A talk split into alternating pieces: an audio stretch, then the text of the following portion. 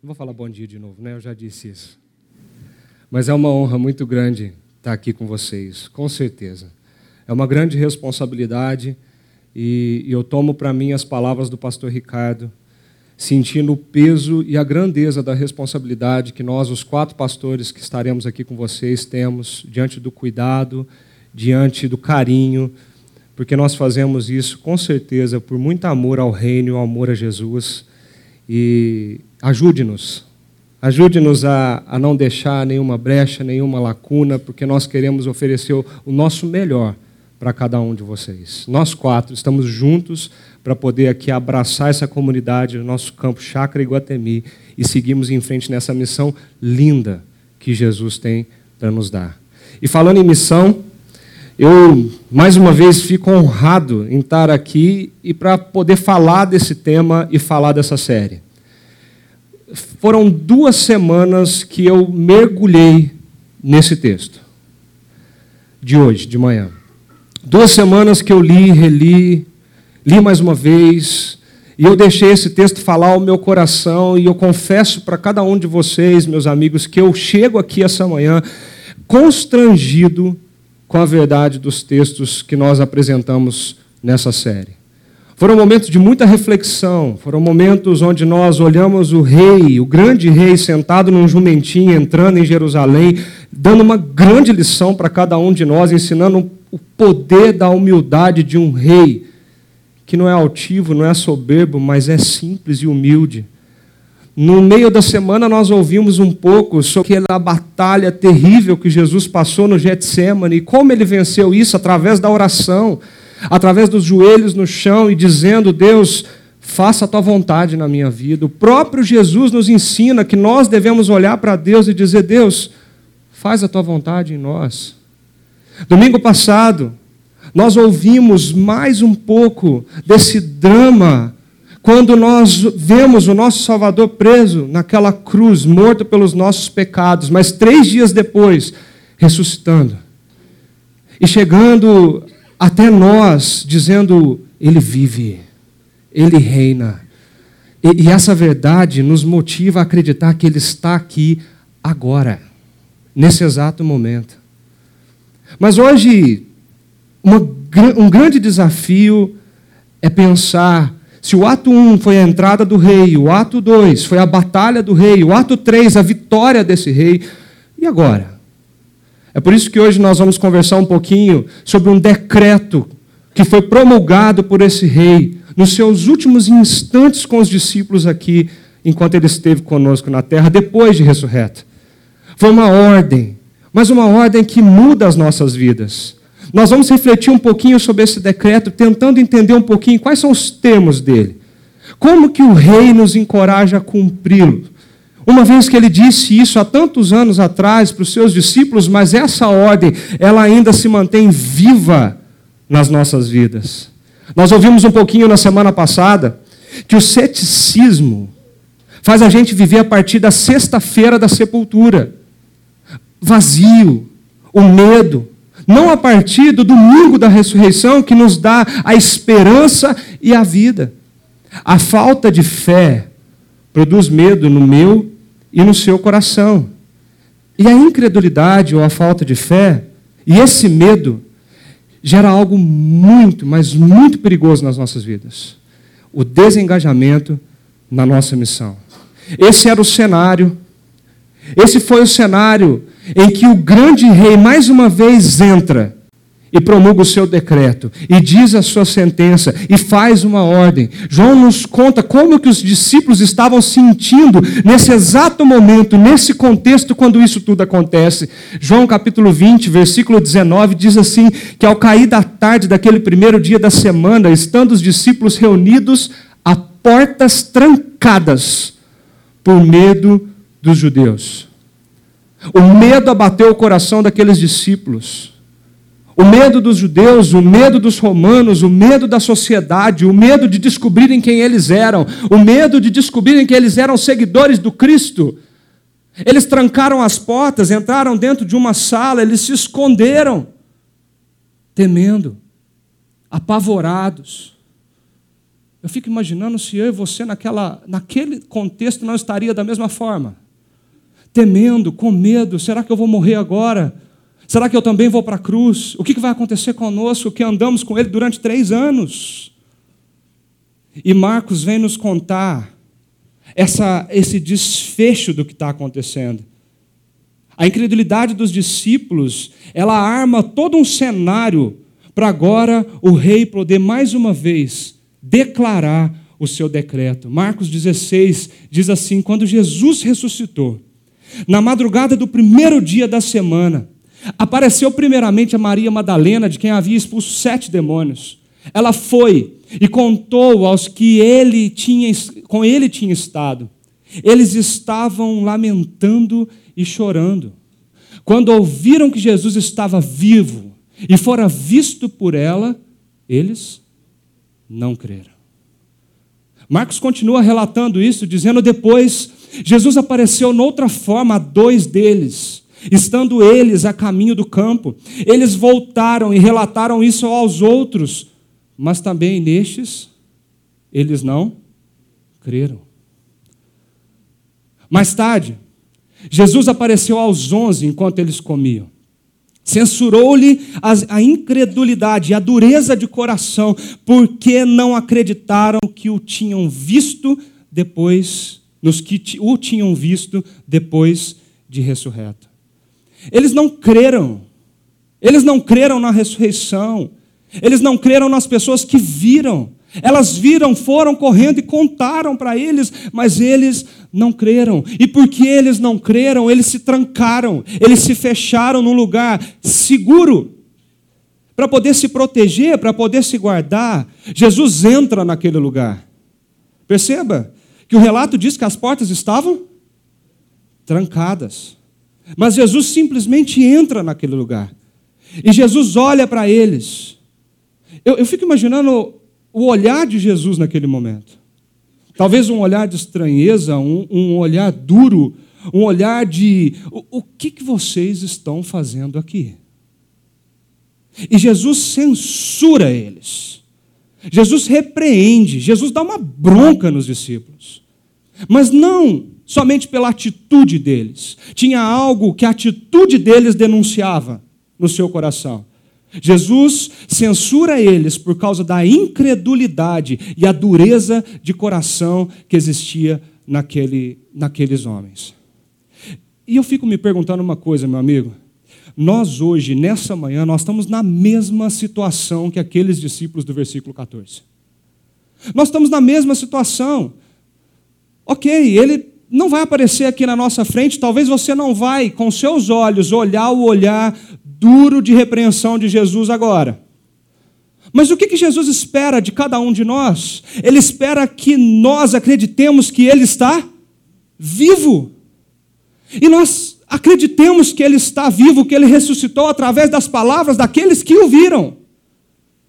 Porque hoje nós não vemos Jesus em carne e osso, mas nós ouvimos relatos de testemunhas que o viram. A Bíblia está cheia delas.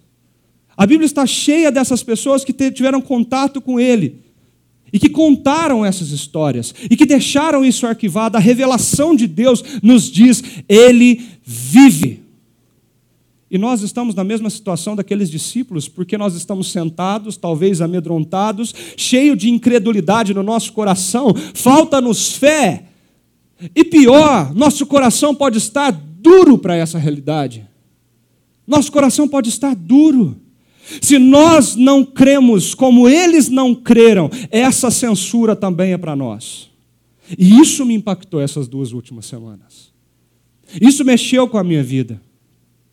Uma evidência de que podemos estar tão céticos quanto esses versículos do, quanto esses discípulos do versículo 14 são as atitudes que nós temos de letargia, assim como eles tiveram.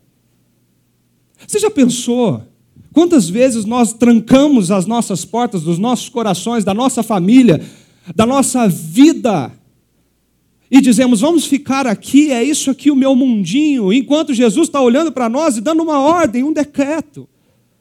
A pergunta que surge do nosso coração nesse contexto é por quê? Por que, que nós não compartilhamos o que cremos com as pessoas? Porque nós temos tanto medo de falar aquilo que nós precisamos dizer para elas? Por que nós não contamos sobre esse espetáculo?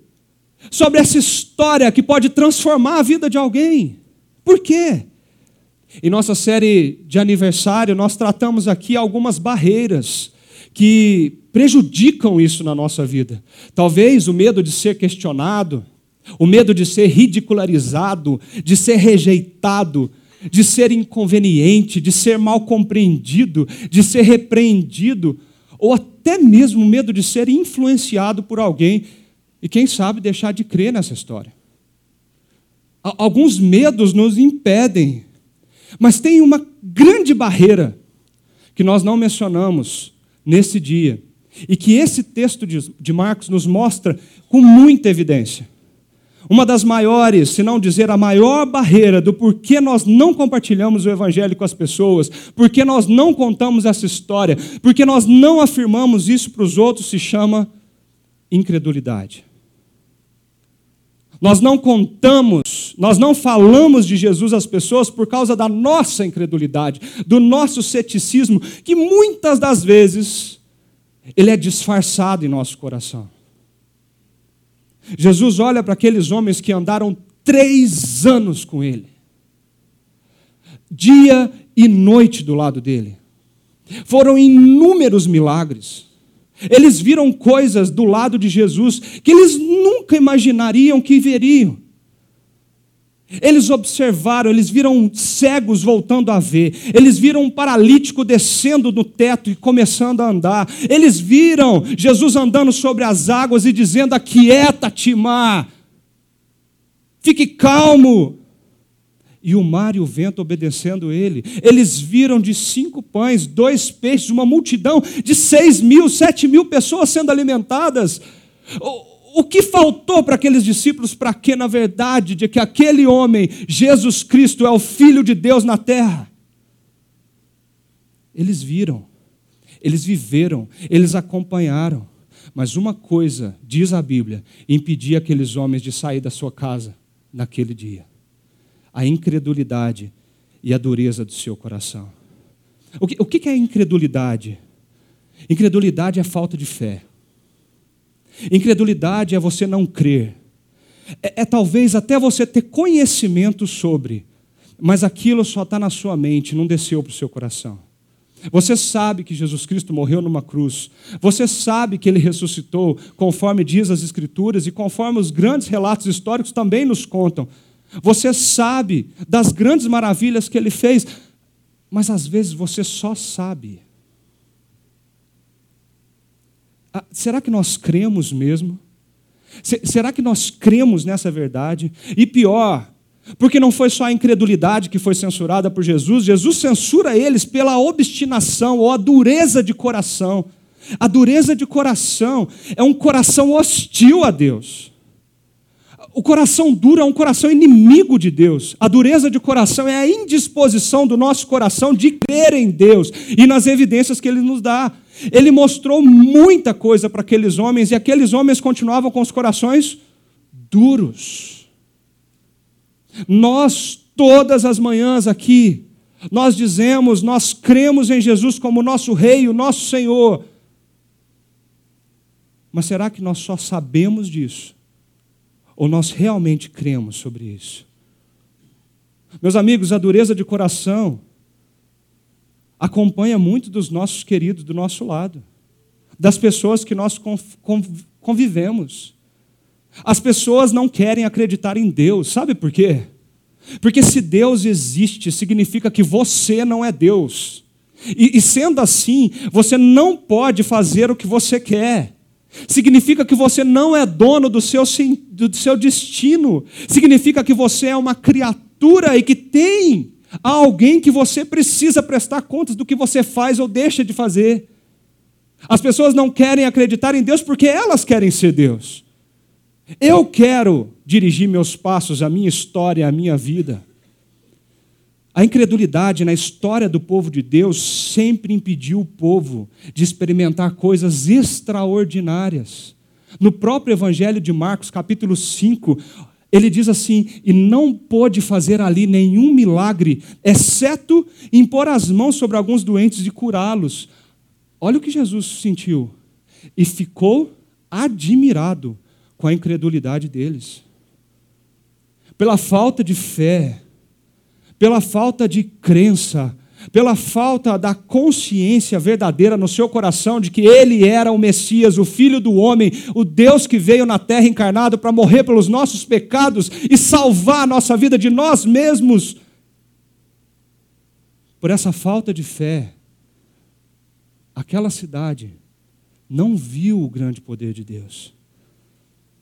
A, a, a incredulidade atrapalha a atuação de Deus em nós e através de nós. Aqueles discípulos se trancam, nós nos trancamos, nós nos entregamos à nossa vida medíocre, pensando que tudo isso é o nosso grande universo, mas Deus tem muito mais para todos nós. Mas nós nos trancamos. Jesus censura, repreende, ele fala sobre essa incredulidade que paralisa a missão de Jesus através deles.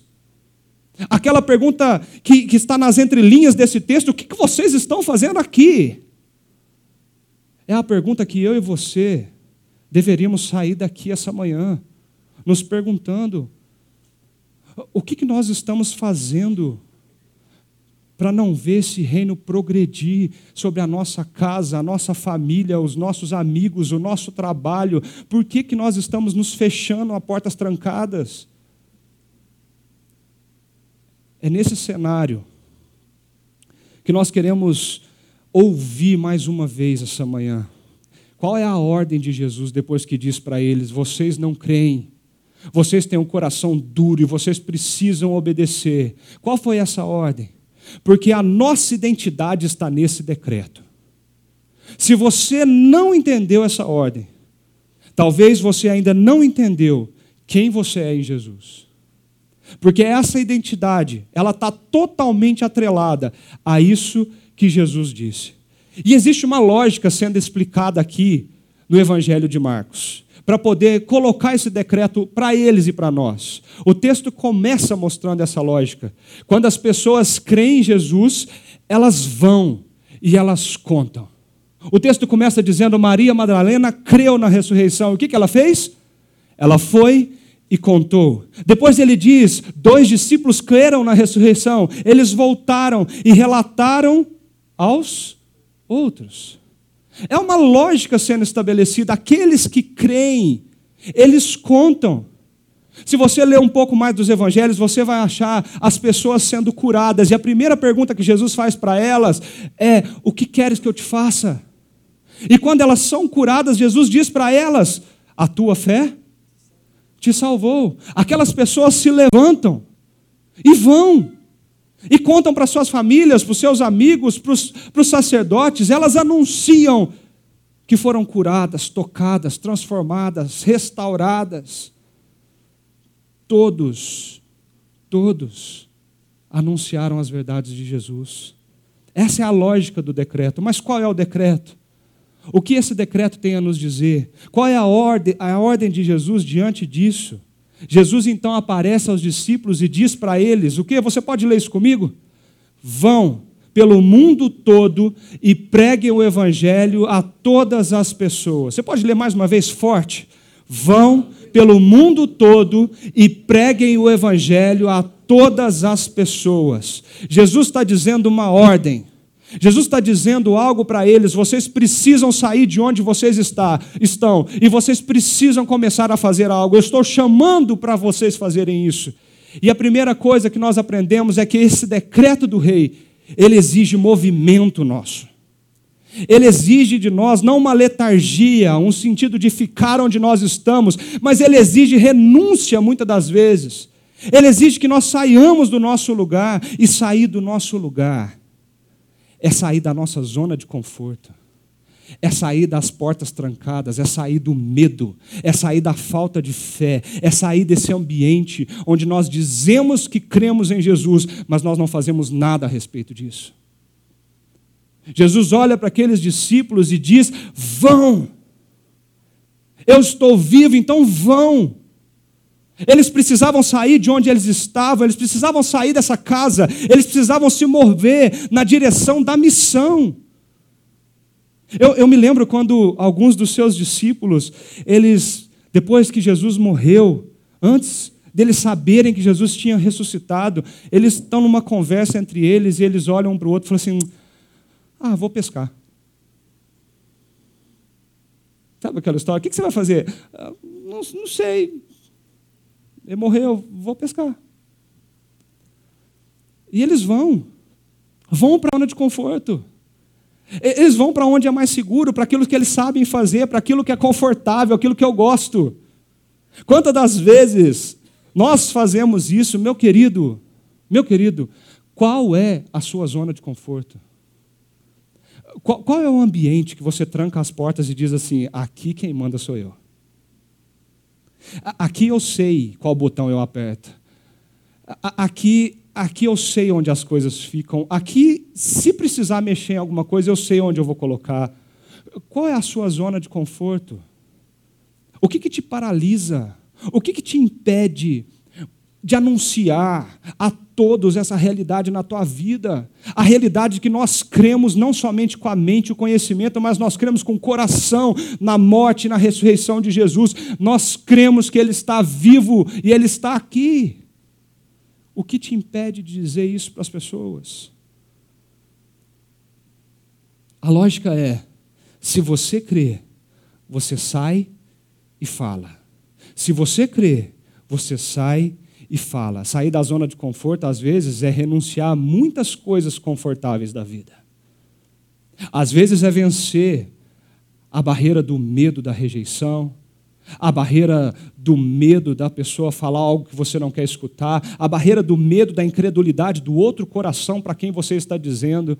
Às vezes é você vencer essa barreira de exposição, de ridicularização, que nós muitas vezes somos expostos quando criamos coragem para dizer sobre isso. Hoje nós dizemos, e Deus acha isso para a sociedade, a sociedade olha para nós e diz: lá vem você de novo com essa história de Deus, lá vem você de novo falar disso.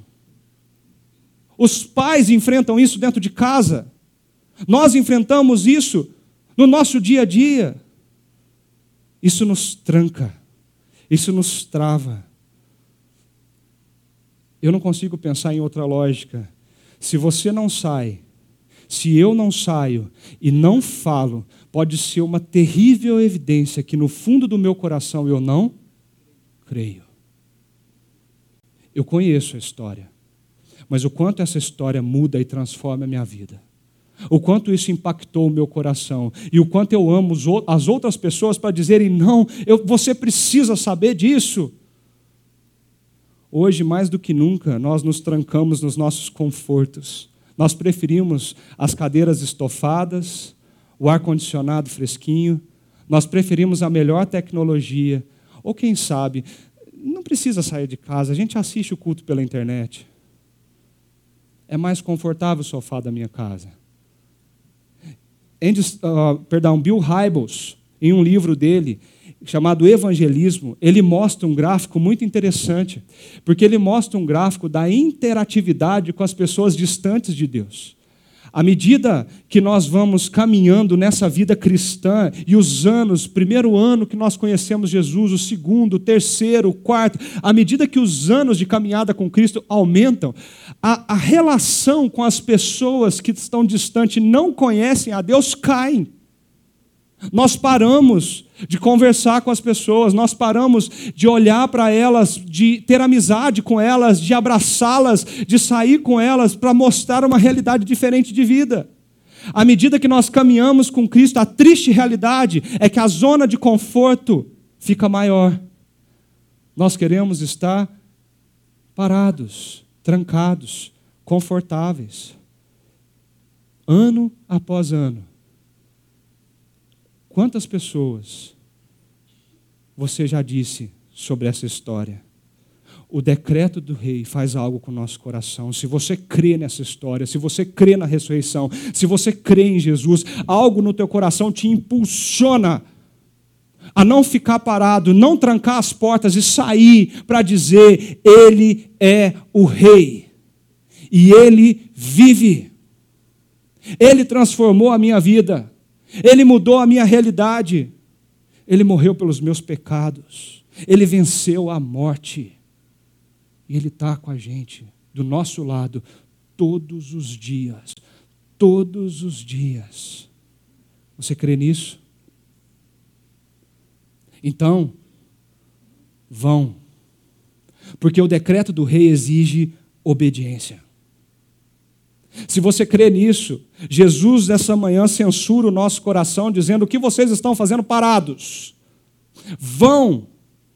E ele diz: preguem o Evangelho, anunciem o Evangelho, proclamem essa verdade.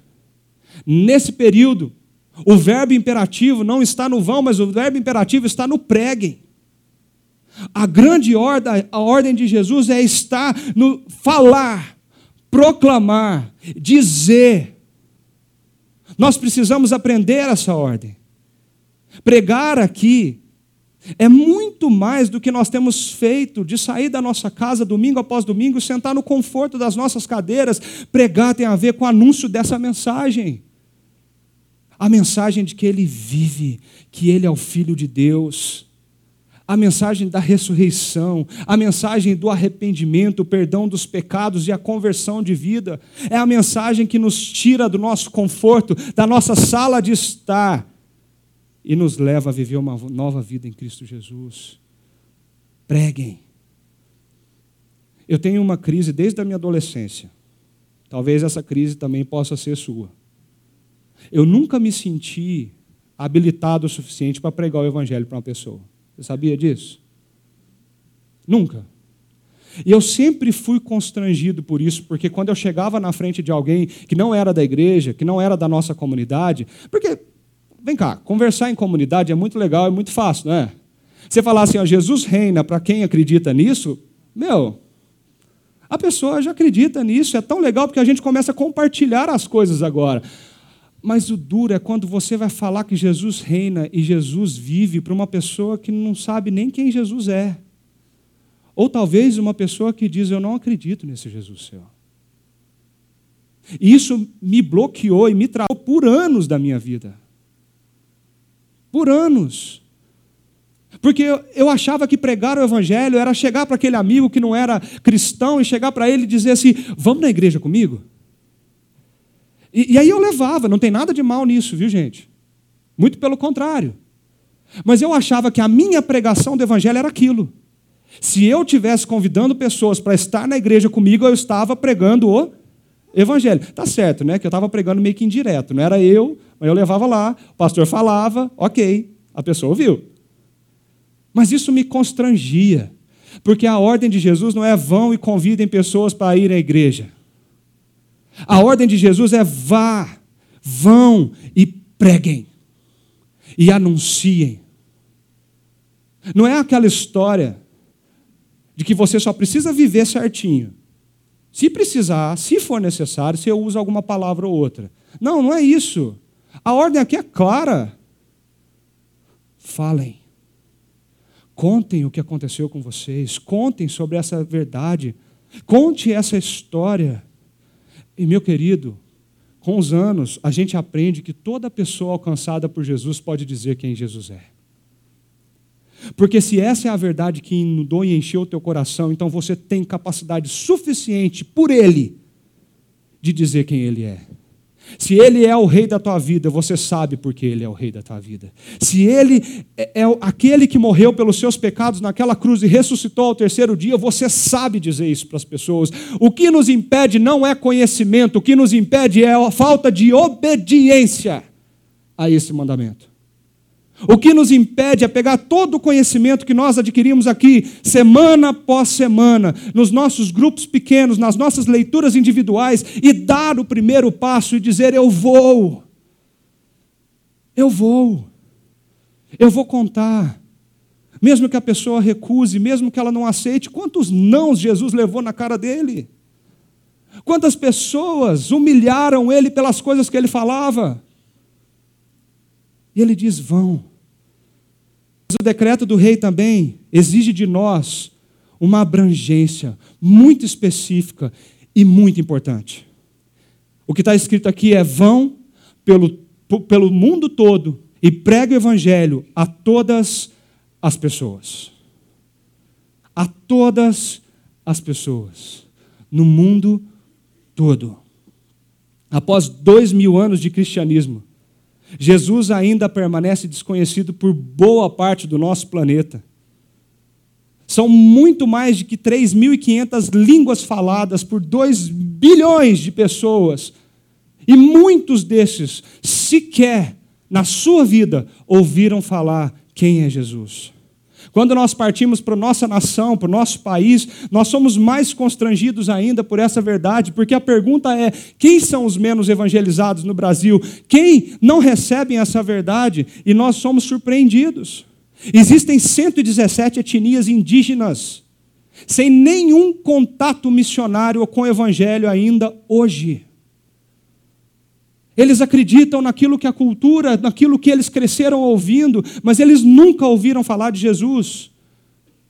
Os menos evangelizados, como os ribeirinhos, existe na bacia Amazônia 37 mil comunidades ribeirinhas ao longo do rio.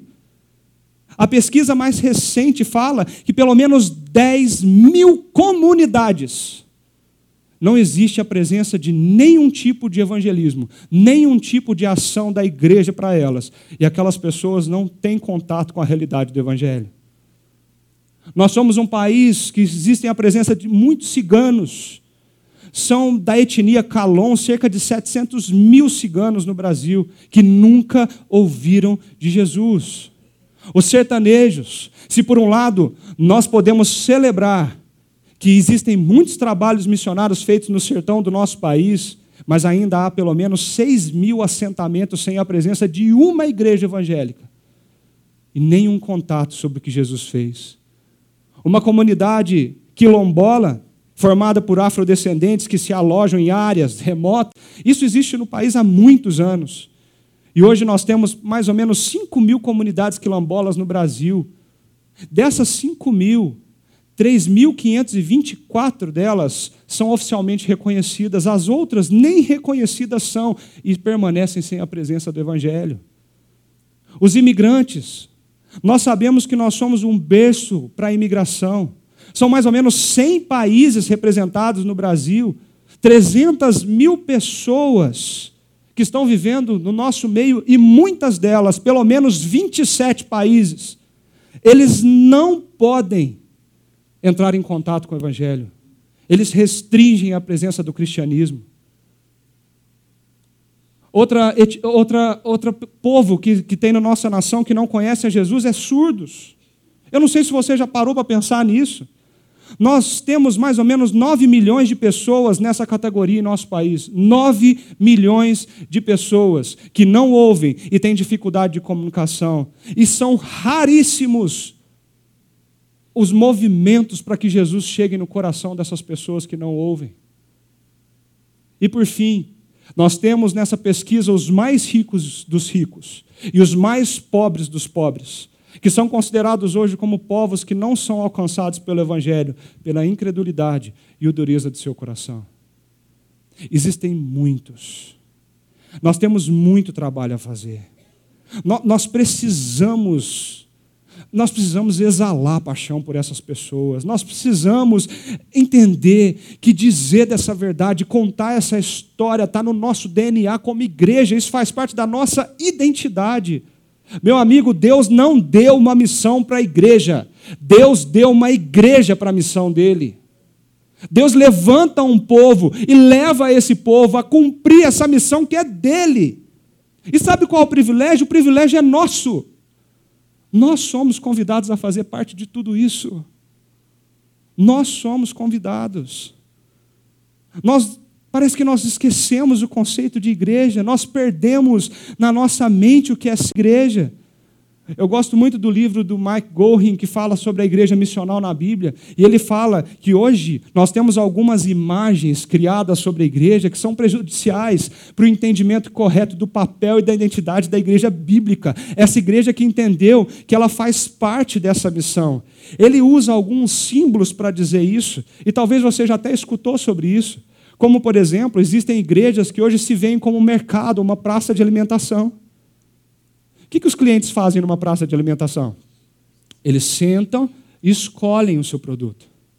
Eles sentam e degustam aquilo que agrada o coração dele. E tem muitas igrejas que o maior foco e a preocupação dela não é com a missão do vão e prega o evangelho, mas é oferecer uma variedade de programas e um leque de escolhas para o freguês. Afinal de contas, a gente precisa agradar todo mundo. Por outro lado, ele coloca aquela igreja como um centro comunitário já viu um clube? A gente vai lá para viver os nossos hobbies, os nossos interesses. Nós vamos lá para encontrar pessoas, e esse é o objetivo da igreja. A gente venha, aqui é legal, aqui nós batemos um bom papo, aqui nós nos abraçamos. Esse é o nosso objetivo? Não. Isso faz parte do ser comunidade, ser igreja, mas isso não é o nosso objetivo. Ele também acha que a imagem da igreja de hoje em dia é uma imagem de uma corporação.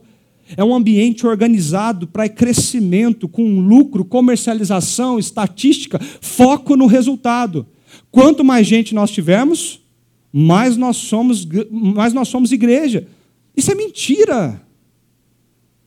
Tem muitas megas igrejas com milhares de pessoas e as pessoas lá dentro não se sentem como igreja e nunca pensaram na missão de Jesus. Ele também fala da igreja como teatro, onde nós vemos, vimos, sentamos e aproveitamos o nosso entretenimento semanal aos domingos. E se a música estiver ruim, a gente fala que não gostou. E, e se, se, a palestra não estiver legal? Domingo que vem tem mais, gente. Parece que nós vivemos a igreja como entretenimento. Algumas igrejas focam nisso e acham que o ápice de ser igreja é isso. Mas também tem aquelas que se consideram como hospital. Aqui é um lugar de cura. Então, se você está doente, venha. Isso é verdade. Jesus pode te curar e transformar a tua vida. Mas o foco do ser igreja não é vir para ser curado, é ir para curar pessoas pelo nome e autoridade do poder de Jesus. Nós também enfrentamos igrejas como seminários motivacionais. É um momento de muita risada. A palestra parece um stand-up. Mas na verdade, você escuta coisa tão boa que você tem que sair daqui todo dia para tomar a sua aspirina de motivação e continuar a sua vida. Porque foi tão difícil de segunda até agora. Eu preciso me motivar. Eu não estou dizendo que isso é mentira. O que eu estou dizendo é porque a gente tem que tomar cuidado para não focar a essência da nossa identidade nessas coisas. E por fim, ele usa a imagem da igreja como escritório de serviço social. É uma igreja que esqueceu da pregação mas ela só vive e existe para poder fazer ação social. ação social é necessária. Ela faz parte daquilo que Jesus nos convida a fazer, mas o foco da identidade, do que nós somos, é a missão que Deus nos deu. E a missão, como nós acabamos de, acabamos de ler, diz: vão e preguem o Evangelho. A igreja ela deve ensinar, cuidar dos aflitos, atender às necessidades do pobre e por aí vai. Mas a igreja existe para proclamar as virtudes de Jesus no mundo. Essa é a grande ordem da, da ressurreição de Jesus. Preguem o Evangelho. Eu não sei se vocês observaram, mas o Evangelho não termina com a ressurreição de Jesus. O Evangelho termina com a missão de Jesus. Jesus ressuscita, aparece e diz: Vai prega. Não fica trancado, não fica parado, vai. Os escritores bíblicos se movem para conectar a ressurreição imediatamente à missão. E é por isso que Maria Madalena crê e ela vai. É por isso que os dois discípulos no caminho do campo creram e eles vão. E é por isso que Jesus aparece naquele cenário e diz: O que, vocês estão fazendo aqui? Por que, vocês estão trancados, com medos, com medo, mais uma vez. Faz sentido isso? Essa semana eu li uma matéria publicada na revista Ultimato que diz: o, o título dessa, dessa matéria, desse artigo, é E depois da Páscoa? Por um ex-professor meu do seminário chamado Luiz Fernando. Olha o que ele escreveu nesse artigo. Ele diz assim: Páscoa sem missão é tão incoerente e inútil quanto a Páscoa dos ovos de chocolate do coelhinho. Um cristianismo sem missão é um cristianismo morto que ainda não ressuscitou. Uma igreja em si mesmada que utilize o melhor de seus recursos humanos, financeiros, tecnológicos e que invista a maior parte da sua energia, tempo e espiritualidade com atividades para o interior de si mesma, é uma comunidade que celebrou a Páscoa, mas não fez Páscoa. E ele continua dizendo assim: celebrou a ressurreição de Jesus, mas ela mesma não experimentou coisa alguma dessa ressurreição. Um cristianismo sem missão é um cristianismo que ainda não ressuscitou, ainda está morto, como estavam mortos pelo medo, desânimo, a dureza de coração e pela incredulidade aqueles primeiros discípulos de Jesus. Quem você é? Por que, que nós estamos trancados aqui? Pastor, por onde eu começo? Essa é a pergunta que eu queria ouvir hoje. Por onde eu começo? E a resposta nós já demos. Há uma série atrás. Você começa com quem é a pessoa que no teu coração, esse ano de 2019, você quer investir tempo, energia para contar essa história. Então lembre desses cinco princípios. Confie em Deus, porque a missão e a obra é dele. Compartilhe a sua história que ele fez com você. Convide as pessoas para os nossos encontros, porque isso também faz parte do que nós estamos fazendo. Cultive um relacionamento com ela. Converse com Deus. Converse com Deus. Eu não sei se você já fez isso, mas talvez está na hora de nós voltarmos a esse foco, a esse propósito. Nós, no nosso site, existe lá os 5C para alcançar um. É um grande desafio que nós estamos lançando para a comunidade. Dentro do nosso projeto maior desse ano, nós propusemos lá esse formulário para ser preenchido com um nome. Quem é a pessoa que no ano de 2019, em dezembro, você quer celebrar que a história de Jesus chegou ao coração dela. Entre no nosso site, coloque o nome dessa pessoa ali, você verá uma ficha parecida com essa. Coisas simples, discretas. Os nossos ministérios de oração vão estar orando semana após semana por esse nome que você vai colocar ali.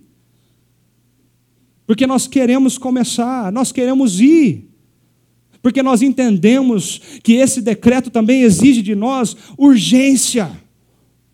Não dá para esperar mais. Ele disse para aqueles discípulos e diz para nós: quem crer e foi batizado será salvo.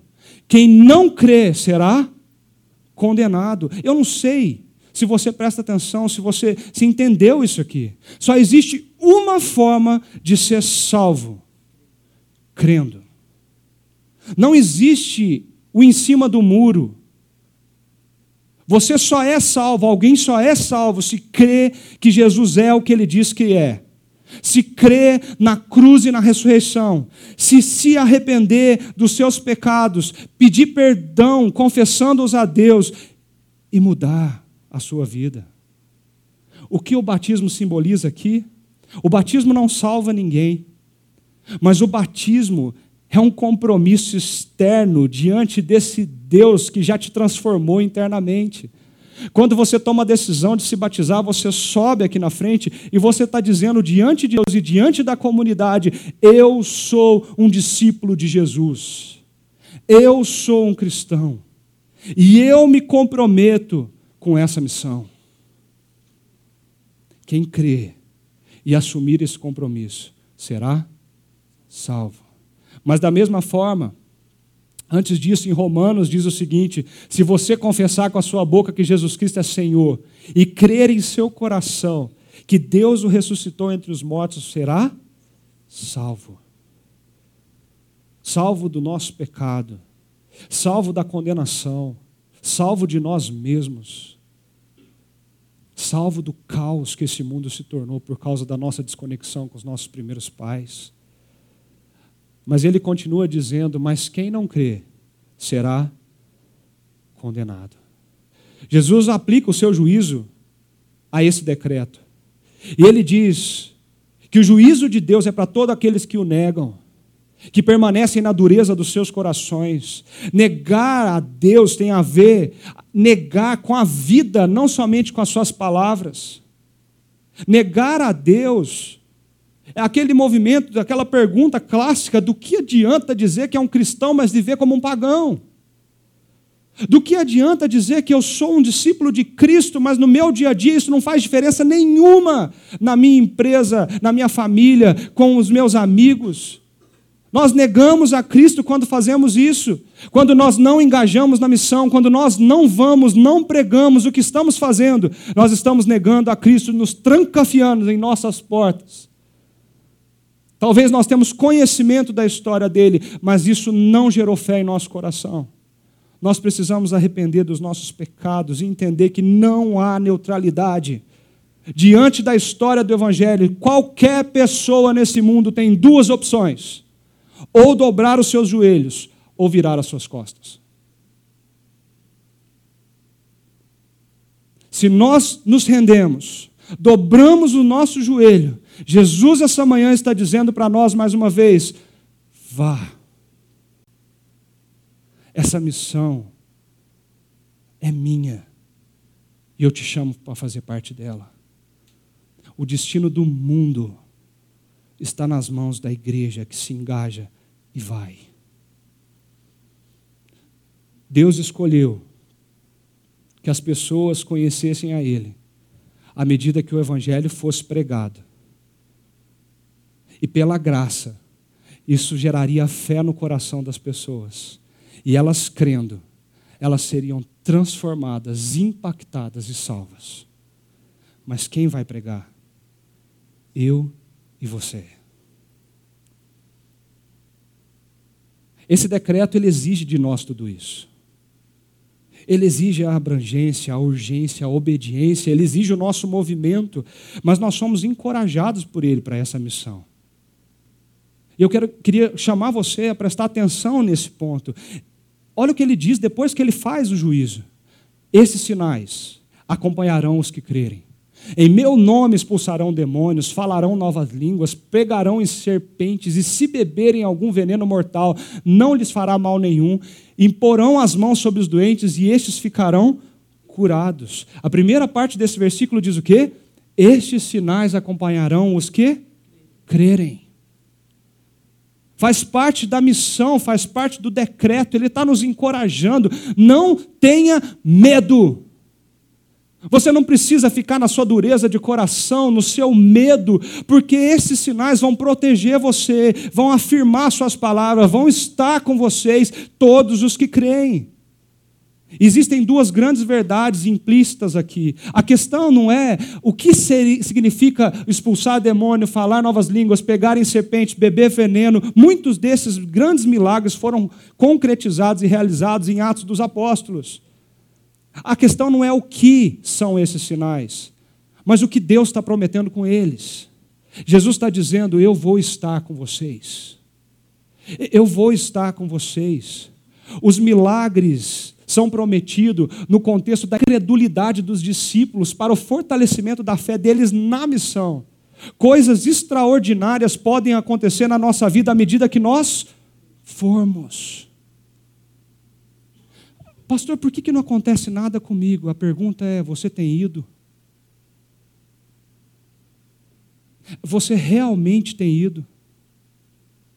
Você realmente tem sido ousado para dizer dessa história para as pessoas que estão perto de você? Você crê que Ele está junto com você e que esses sinais vão acompanhar a nossa missão? Uma segunda verdade é que os milagres acompanharão os discípulos que crerem e proclamarem a ressurreição de Cristo. Os prodígios seguem aqueles que trilham o caminho da missão. Esses sinais eles são feitos por Jesus que está na missão. Nós só veremos eles o dia que nós nos colocarmos do lado dele em missão. E a missão Talvez não é você sair daqui hoje e dizer, então eu quero ser um missionário, eu vou lá para o Afeganistão pregar o evangelho. Se você fizer isso, glória a Deus. Mas eh, talvez tenha uma pessoa que trabalha na sua casa de segunda a sexta, todos os dias, e ela nunca ouviu você dizer: Jesus te ama. Deixa eu te contar essa história. Talvez tenha uma pessoa que senta do lado da sua mesa do escritório todos os dias, de cara fechada, amarrada para você, já tentou até puxar o teu tapete na empresa. E você nunca sentou com essa pessoa e falou assim: deixa eu te contar uma história de amor e perdão que mudou e transformou a minha vida. Escuta uma vez. Eu não vou insistir com você, mas me escuta, deixa eu te contar. Você já sentou com seu filho, com a sua filha, na sala de casa e falou assim: vem cá, papai precisa contar uma história para você. Você já fez isso? Nós, nós queremos ver os milagres, mas nós não queremos ir. Nós queremos ver o sobrenatural, nós queremos ver aquilo que é extravagante, mas nós estamos perdendo a noção do que é ordinário. Deus nos promete estar conosco à medida que nós nos engajamos para alcançar um, à medida que nós nos engajamos para alcançar muitos, à medida que nós nos engajamos para alcançar todos. Eu não sei onde Deus quer que você atue nessa grande missão dele, mas eu sei de uma coisa não existe ninguém nesse auditório que não está recebendo esse decreto e essa ordenança. Se você crê em mim, então vá e pregue o Evangelho. O encorajamento não foi só com sinais, mas também com a autoridade. Porque a Bíblia fala que depois de ter-lhes falado, o Senhor Jesus foi elevado aos céus e assentou à direita de Deus. Sabe o que significa isso? Por que, que isso está acompanhado com esse mandamento? É para a gente ter a noção clara no nosso coração que a gente não precisa ter medo. Aquele que é o dono da missão e que faz todas as coisas está governando todas as coisas. Ele vai nos proteger. Ele vai nos guardar. A Bíblia fala que até o que nós vamos falar, o Espírito Santo vai lembrar o nosso coração quando nós estivermos diante de pessoas importantes. Ele está conosco nessa missão. Ele assume o governo do mundo, ele assenta no trono que dirige a história. Essa série vem contar que o grande rei da humanidade se chama Jesus Cristo. E o grande rei desce do seu trono para morrer por mim e por você. Ele vence o pior dos nossos inimigos, que foi a morte. E depois disso, antes de voltar para o trono, ele olha para mim e para você e diz: Vamos comigo. Vamos espalhar essa notícia. Vamos mudar a realidade dos corações das pessoas. Eu vou com você. O primeiro-ministro holandês, Abraham Kuyper, ele fala uma frase muito famosa que eu gosto muito e diz assim: Não há um único centímetro quadrado em todos os domínios de nossa existência sobre os quais Cristo, que é soberano sobre tudo, diga: É meu. É meu. E é por isso que depois daquela cena, então, os discípulos saíram e pregaram por toda parte, por toda parte. Essa autoridade foi dada aos discípulos, meus amigos, a eles e a nós. Nós somos encorajados nessa missão por cremos que essa autoridade está sobre a nossa vida. Mas nós somos encorajados também para entender o que Deus diz nesse último versículo.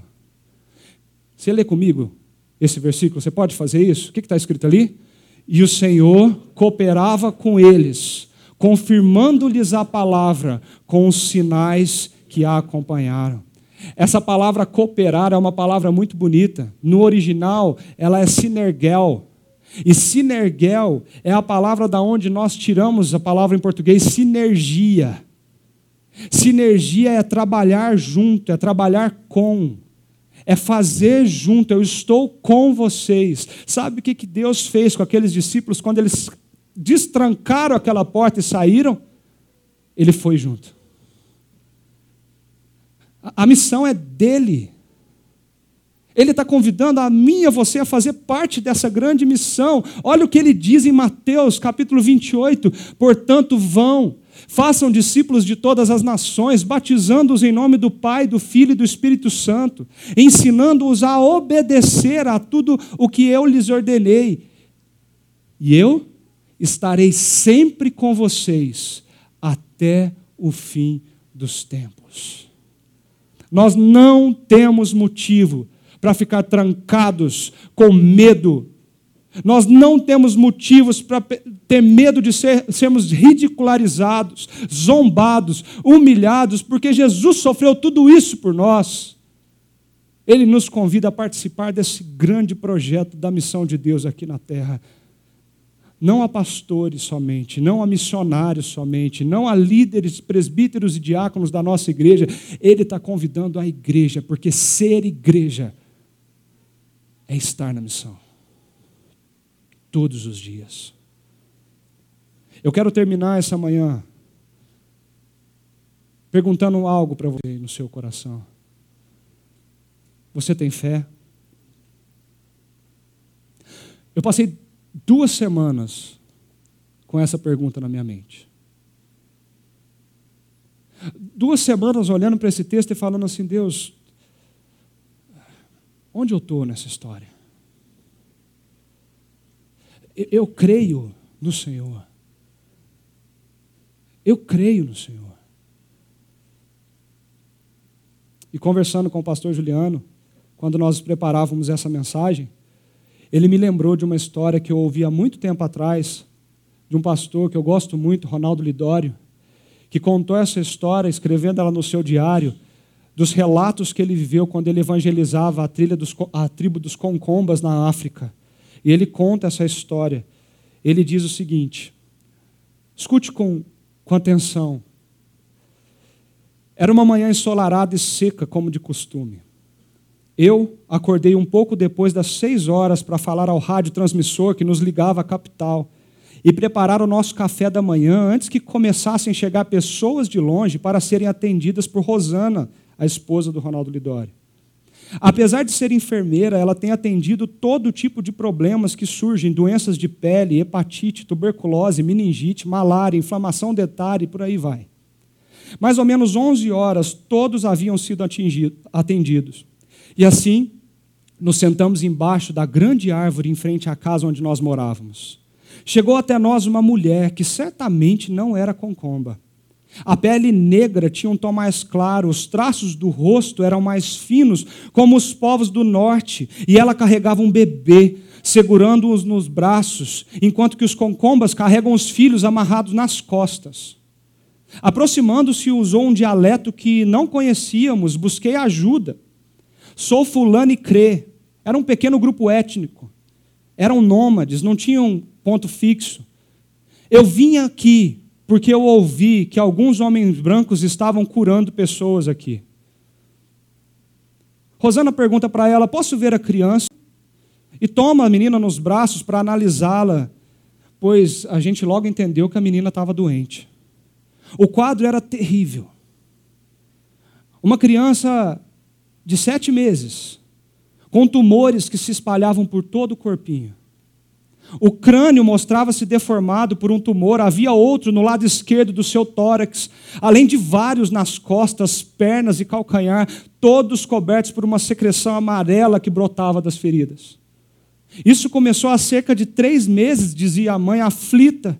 Não sabiam o que fazer, pois a pele rachava e uma nova ferida aparecia quase todos os dias. Aquela menininha respirava com dificuldade e até o seu choro era quase inaudível. Rosana e eu nos entreolhamos. Sabíamos que não havia condições de tratá-la ali ou de enviá-la a alguma clínica ou hospital. Também os poucos medicamentos que possuíamos estavam no fim.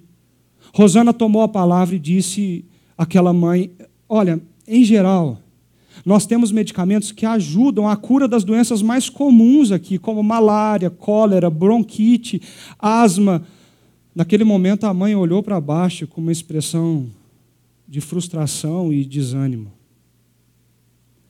Mas Rosana continuou dizendo e disse assim: Mas há algo que não é pedrinha branca, fazendo alusão aos comprimidos que eles usavam. é mais poderoso do que tudo o que temos e que, se quiser, pode curar a sua filha, acrescentou Rosana. O que é? perguntou a mãe.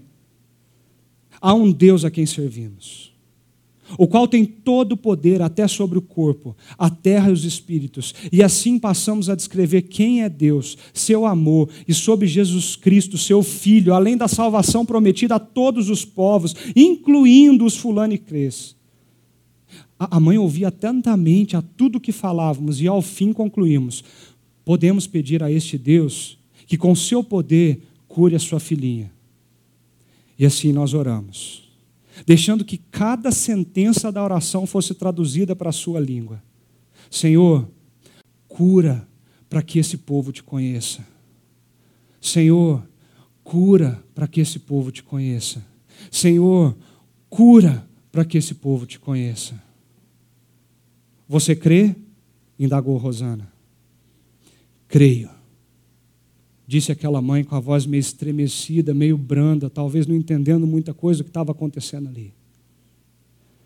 Após isso, usamos um pouquinho de mercúrio que havia sido misturado com água para render mais e limpamos as feridas externamente. E assim, levantou-se e saiu com a pequena envolta em outro pano limpo. Quatro dias se passaram. E nós, Ronaldo e Rosana, estávamos cada vez mais ocupados com o estudo da língua. Havíamos esquecido aquela mulher, até que um fim de tarde vimos ela mais uma vez. Confesso que ao aproximar-se tive um frio no estômago, pois a criança não se mexia, e eu pensei, ela está morta. Parando à nossa frente, abriu um grande sorriso, desenrolou o pano e, para surpresa da minha incredulidade, ali estava aquela pequenina menina dormindo calmamente e totalmente curada. Não se tratava de uma melhora, de uma cura parcial ou diminuição dos tumores. Eles haviam desaparecido por completo. Em meio à nossa perplexidade, nós pensávamos a mão, passávamos a mão por sobre o crânio, o tórax antes deformado por grandes tumores e agora não havia nada, nem cicatrizes. Deus ouviu, dizia aquela mãe olhando para o Ronaldo e para a Rosana. Aconteceu então uma cena inimaginável. Aquela mulher, do povo avesso e intocado pelo Evangelho, começou a andar de palhoça em palhoça naquela cidade, naquela aldeia, mostrando a criança curada e testificando a respeito desse Deus, o Deus que salva. A partir daquele dia, nem um dia sequer alguém ficou sem conhecer a Cristo na nossa missão. E entendemos que, apesar de qualquer esforço missionário, é o próprio Jesus que está construindo a sua igreja na terra. Você tem fé? Ronaldo Lidório conta essa história nas suas pregações, e eu não consigo ler isso aqui sem chorar porque eu creio nesse Jesus ressurreto que está aqui essa manhã para transformar a realidade da tua vida. Eu creio que quando a igreja vai, Deus acompanha a igreja. Que quando a igreja vai, Deus trabalha através dela. Que quando a igreja vai, o extraordinário acontece. Que quando a igreja vai, homens e mulheres têm a chance de se renderem a esse rei. Quando a igreja entende que Jesus Cristo ressuscitou, ela se rende a esse decreto. Se a igreja fizer grandes coisas para Deus, Deus vai fazer grandes coisas através da igreja. Por que, que vocês estão trancados, parados na sua zona de conforto? Deus está dizendo essa manhã para mim e para você: levante, vai e preguem proclamem o Evangelho. Eu quero terminar trazendo três desafios rápidos para todos, inclusive para mim. Diante dessa ordem, a primeira coisa que nós precisamos entender é que nós temos que contribuir com a missão de Deus. Sabe por quê?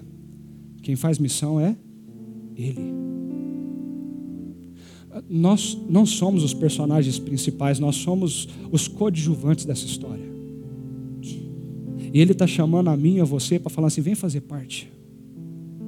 Vem fazer parte. Quando você entrar amanhã no escritório, pensa uma coisa: você está entrando no lugar onde eu te coloquei para contribuir com essa missão. Quando você sentar de frente para o seu paciente no consultório, pensa uma coisa: Deus está me chamando para contribuir com essa missão.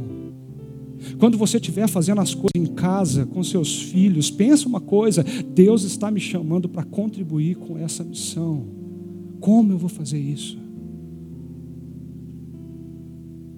Invista teu tempo, tua energia, tua mente, teu coração, seus recursos financeiros, invista o que Deus está te dando, para que Deus possa fazer milagres através de você na vida das pessoas. Vá.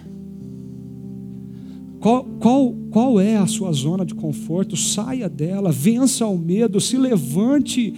Se você crê que Ele é quem diz que é, se você crê que essa autoridade está sobre você, saia do teu lugar e vai.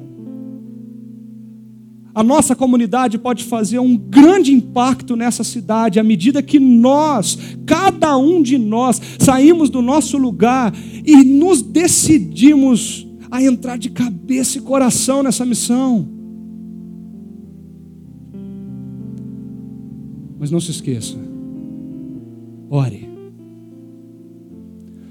porque essa missão é de Jesus. Muitas dificuldades virão, nós seremos rejeitados, zombados, talvez até humilhados. Nós seremos escarnecidos pelas pessoas mais próximas quando nós dissermos que nós acreditamos num Deus que morreu numa cruz e que ressuscitou dos mortos. Mas ele disse o seguinte: vocês não precisam ficar assim. Eu estarei com vocês. Eu estou com vocês. Feche seus olhos.